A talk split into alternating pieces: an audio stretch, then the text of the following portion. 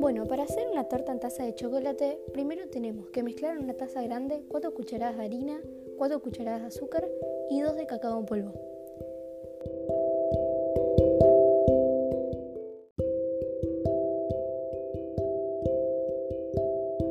Después vamos a agregarle un huevo, 2 cucharadas de leche y 2 cucharadas de aceite.